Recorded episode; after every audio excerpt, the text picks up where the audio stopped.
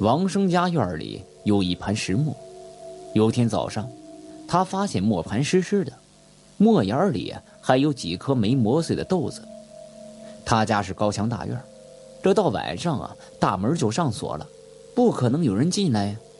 再说，谁会在大晚上磨豆子呀？王生也不敢声张。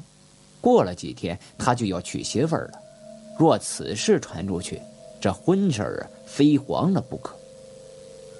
王生听人讲过，这大蒜呀可以让妖魔鬼怪现形，他就在磨道周围呢偷偷的放了些大蒜。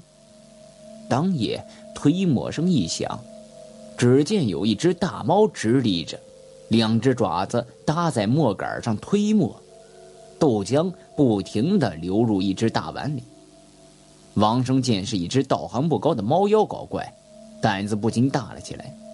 等猫磨完了一碗豆浆离开后啊，他抓几把铁锨跟了过去。到后院后，猫在一间小破房的窗台上放下碗，还学着王生的口音说：“啊，你睡了吗？我给你磨了豆浆，放窗台了，快出来喝呀！”啊。借着门开了，母亲摸索着拿起碗，还说：“这孩子。”这晚了还给我磨豆浆，哎！王生羞愧不已，母亲眼盲，牙口又不好，他即将过门的媳妇儿说啥呀，也不同意和母亲同住。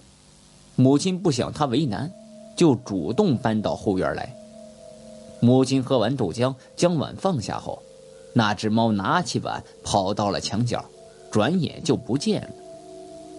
王生跟了过去，只在墙角挖出了装豆浆的那只大碗，当即找母亲询问。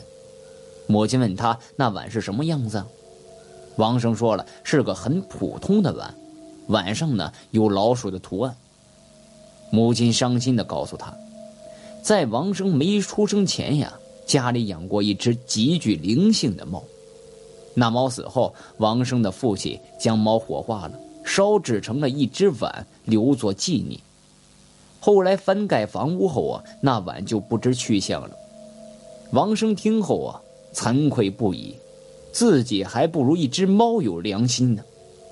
将碗又埋到了原处，将母亲呀接回了前院，还说啊，如果女方不答应和母亲同住，这婚呢不结也罢。